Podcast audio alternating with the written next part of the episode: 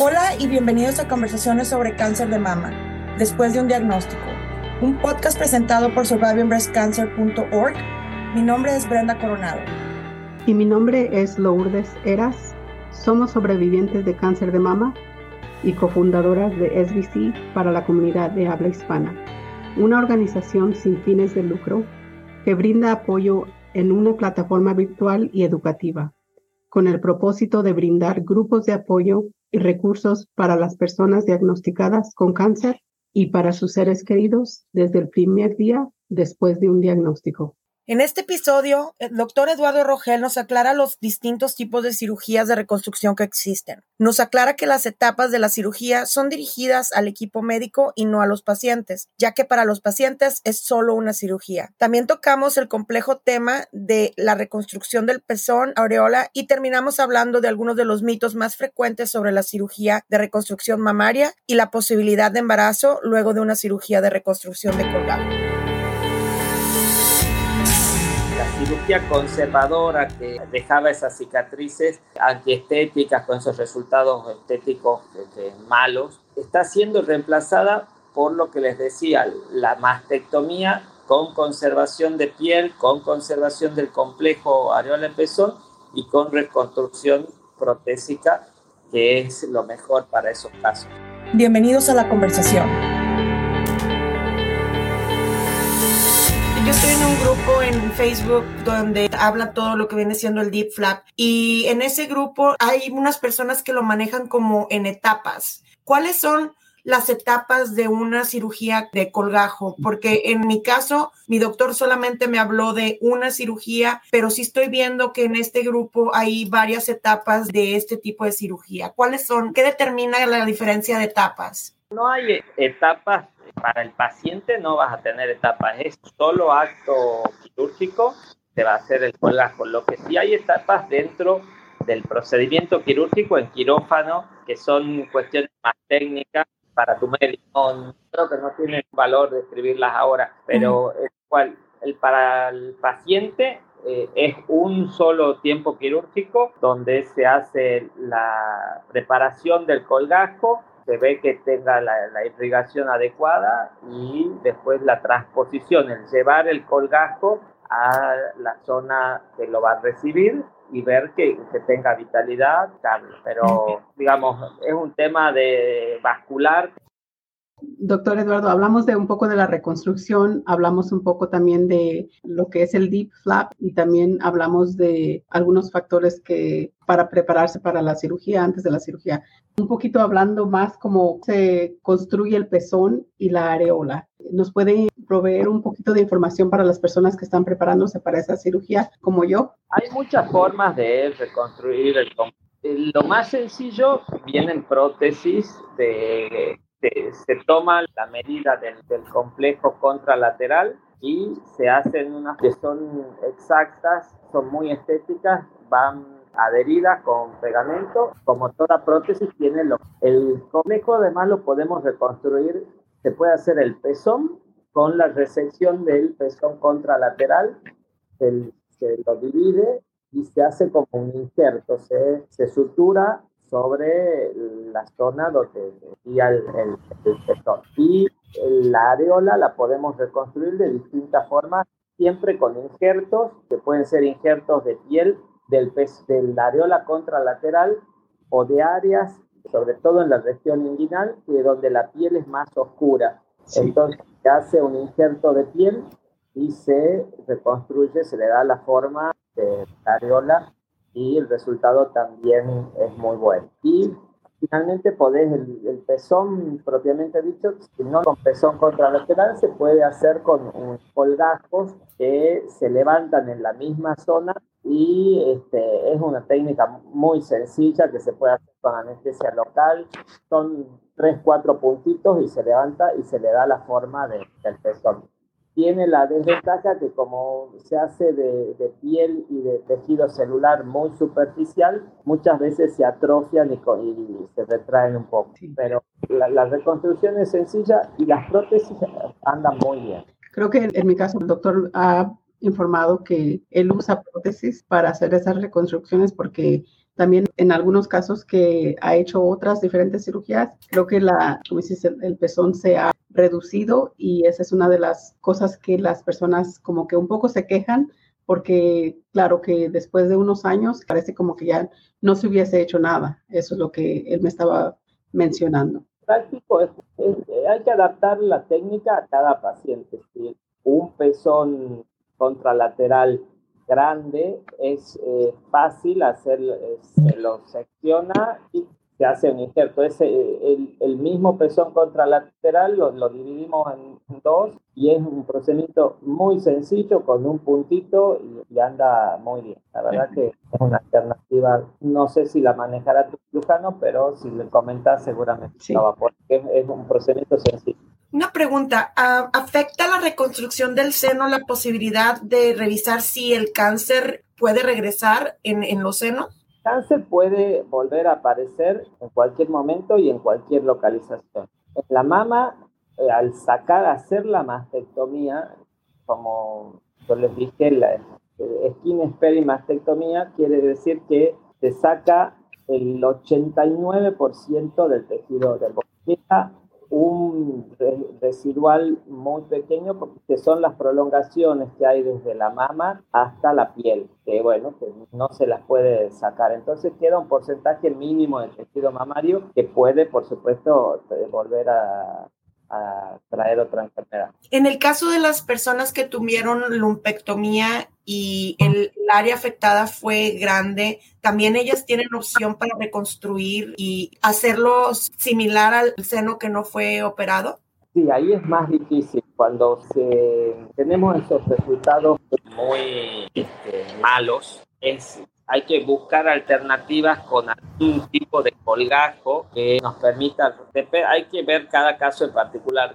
Hay que buscar colgajos que nos permitan rotar piel sana con tejido celular y muchas veces colocar una prótesis. Pero hay resultados estéticos que son inaceptables en algunas cirugías conservadoras que por eso decimos, la cirugía conservadora viene para ser menos agresiva, pero no puede ser, no podemos tener pacientes que estén mutiladas con un seno completamente patológico o, o antiestético. Entonces, cuando no se puede conseguir con una cirugía conservadora un resultado estético aceptable, hay que optar por otra opción. Creo que hemos mirado eso, Brenda, en algunos de los casos y el, la, la meta de nosotros también es proveer la información necesaria a las personas que han pasado por esa experiencia, una mala experiencia y darle recursos necesarios para que busquen a un oncólogo cirujano que pueda reconstruirla nuevamente en una forma aceptable.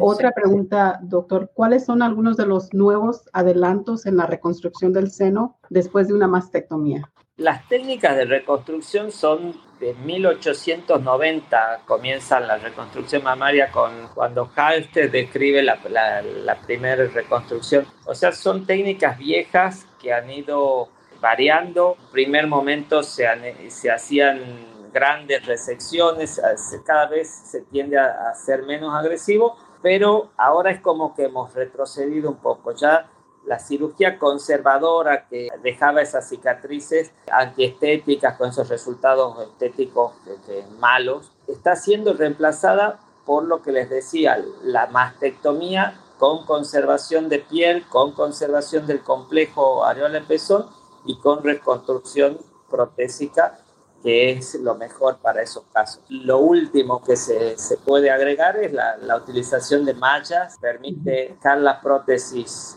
digamos, no tan profundas, pueden quedar más expuestas cuando tenemos grandes resecciones de piel y, eh, y nos evita la extrusión, que es la exposición de la prótesis. Creo que hay algunas preguntas también que tienen el público. Saludos para Bay Catalina, Leticia, Marina, Gabriela y Juana, muchísimas gracias por acompañarnos y escucharnos. Alguna pregunta que tenemos es, ¿cuáles son algunos de los mitos que hay sobre los tipos de cirugía o que usted puede informarle a la comunidad de que la verdad que son simplemente mitos? Brenda, ¿cuál hay algunas de las cosas que has escuchado tú sobre tal vez la cirugía? Pues eh, lo que yo he escuchado, en mi caso, la que voy a tener, que es invasiva y que voy a estar, como te decía hace rato, después de estar como tres, cuatro días en el hospital, regresas, sales de tu casa y tienes que tener mucho cuidado y más o menos toma una, una la incapacitación sería como de tres semanas y luego obviamente tardas en volver a tu, a tu habitual y a todo, a tu rutina. ¿Cuál es lo que tú has escuchado para, para esta misma que vamos a tener? Creo que el, el factor de uno tiene que tener o estar con temor o miedo o ansiedad. Claro que una cirugía en los 100 es, es compleja y claro que si hay algunas cosas que son incertidumbre, pero al conocer, informarse, creo que es lo que podemos ayudarle a la comunidad y que se informen para que no tengan esa ansiedad, porque uno tiene que tratar de calmarse. Yo sé que es más, más fácil decirlo que, que hacerlo, ¿verdad? Pero hay, creo que hay algunos comentarios que tenemos de la audiencia. Sí, doctor Andrés, oh, muchísimas gracias por gracias.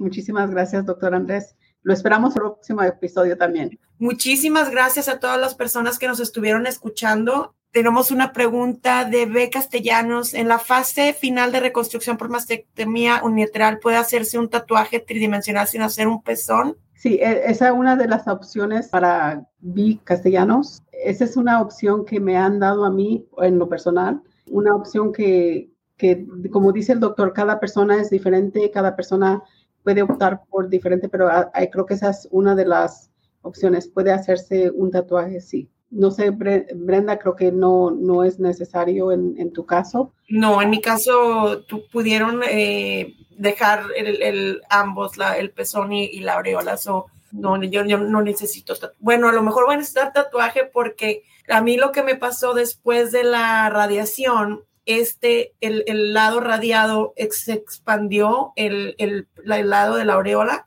y ahora ya no están eh, simétricos. Entonces, mi doctor me dijo que después de la, de la operación del deep flap podemos explorar la opción de, que tatúen el área para hacerlo simétrico. Y, yo, a mí me dieron esa opción, pero yo opté por la otra de usar como un implante para tratar de hacerlo simétricamente también un poquito. Sí, estamos con problemas técnicos. No, no se preocupe, doctor. No, se preocupe. una, pregunta que teníamos de la audiencia era el uso de tatuajes para hacer un pezón?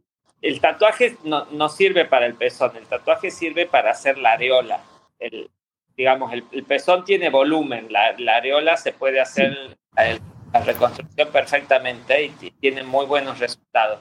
Pero creo que hay una opción también que nada más se puede usar el tatuaje para usar, hacer como un, una digamos, no, como dice usted, no el pezón, pero para hacerle como una ilusión de que uno tiene la aureola y que sea como tridimensional y se puede mirar como que si fuera una aureola y el pezón, pero no.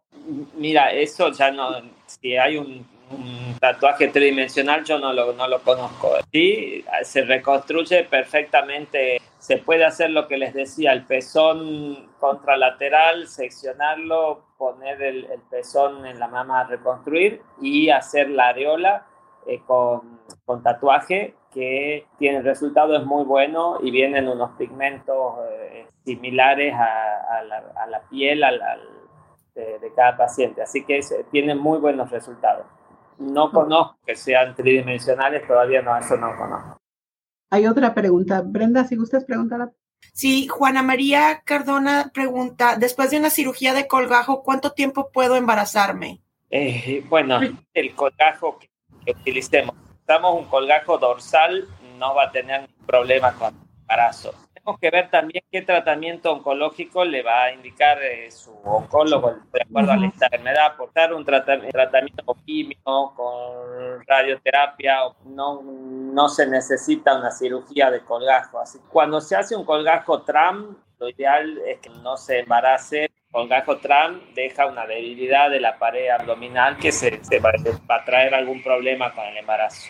Digamos, si es una persona, una paciente joven que está buscando, quiere proyectar un embarazo a corto plazo, yo no le haría un colgajo tram. Y ella misma tiene otra pregunta, dice, ¿el pezón se hace al mismo tiempo que hacen el colgajo? No, no, son distintos tiempos. Como les dije, la, construcción del cojo es muy sencilla, se puede hacer con anestesia local, se puede hacer en una consulta y no, es, no la aconsejaría en, el momento del... Piensen que si usamos un injerto necesitamos vascularización y el colgajo al principio va a tener una, vascularización reducida, por lo menos 21, 28 días vamos a tener recién la circulación colateral por los bordes del colgajo como para mejorar la irrigación del colgajo. No es lo, lo ideal hacerlo en el bueno, este, creo que antes de que se desconectara el doctor estábamos hablando de los mitos, si hay alguna información que puede dar. Uno de los mitos es que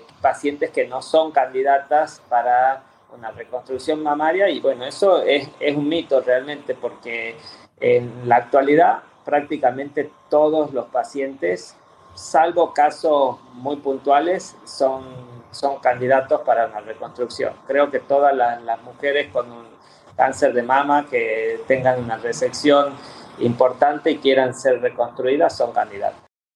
Bueno, pues muchísimas gracias a la audiencia que nos ha escuchado el día de hoy. Muchísimas gracias, doctor, por habernos acompañado. La verdad es muy interesante todo lo que nos, nos ha ayudado es, y nos explicó el día de hoy. Muchísimas gracias. No sé si gusta decir algo antes de despedirnos. No, no, bueno, yo le doy las gracias por la posibilidad de comunicar y de llegar a tanta gente y bueno, de transmitir un poco mi experiencia y los conocimientos de, de tanto estudio. Y muchísimas gracias por acompañarnos. Gracias por sintonizar y escuchar nuestro podcast. Si deseas obtener más información sobre nuestra organización, próximos eventos y las formas de conectarse, lo puedes hacer visitando nuestro sitio web en es.survivingbreastcancer.org. Toda la información en nuestro podcast proviene de experiencias personales y no reemplazan o representan la de tu equipo médico profesional.